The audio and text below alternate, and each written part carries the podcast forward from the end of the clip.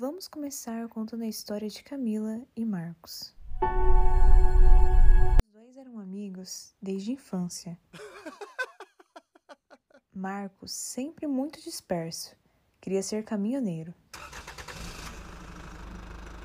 Então, acreditava que não precisava prestar muita atenção aos conteúdos ensinados na escola. Camila, totalmente o oposto, sempre atenta e dedicada. Professora, a senhora poderia explicar novamente? Nossa, que coisa chata. Pra que aprender isso? Aos 27 anos, eles enfrentaram uma pandemia.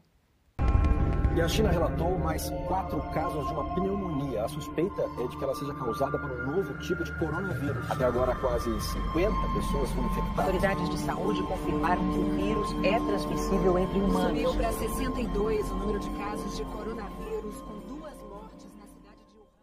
Durante esse momento difícil, um áudio que estava circulando nas redes sociais convenceu Marcos de que a vacina contra o vírus era na verdade um chip que seria implantado em quem fosse imunizado. Assim sendo, ele não tomaria por precaução. Camila, que sabia exatamente do que se tratava e do que era composta a vacina, decidiu que na primeira oportunidade que tivesse, tomaria sem hesitar. Eu não vou tomar. Burro é quem faz isso. Esse chip vai matar.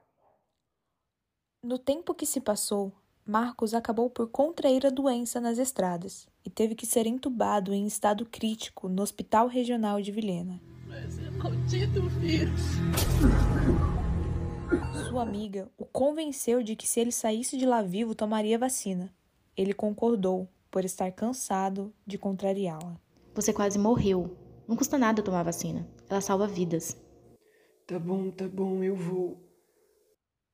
Algum tempo depois de vacinados, os dois seguiam suas vidas normalmente quando Marcos se lembrou do áudio que recebera meses antes. Aí pessoal, cuidado, hein? Tô vindo aqui no WhatsApp para avisar que essa vacina aí tem chip. Chip que vai implantar na gente. Não tomem a vacina porque tem chip. E se deu conta de que se tivesse prestado o mínimo de atenção ao conteúdo teórico de biologia que achou tão desnecessário, saberia que o áudio era uma completa invenção, baseado em crenças de pessoas totalmente desinformadas como ele.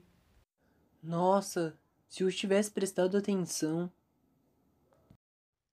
A relação entre teoria e prática é amplamente estudada em diversas áreas do conhecimento, inclusive na educação, de modo que é quase um consenso que elas se retroalimentam, ou seja, a teoria ganha e se desenvolve a partir da prática, e a prática, bem, vocês entenderam.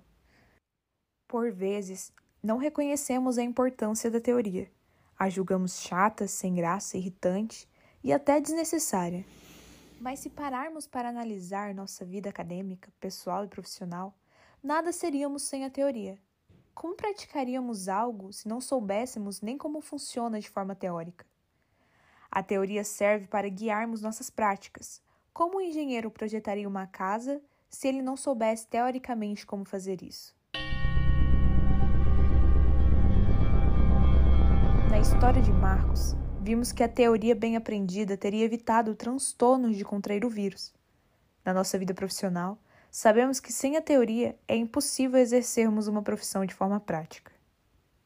O fato de uma disciplina teórica aparentemente não influenciar em sua vida acadêmica não significa que não influenciará em sua vida pessoal.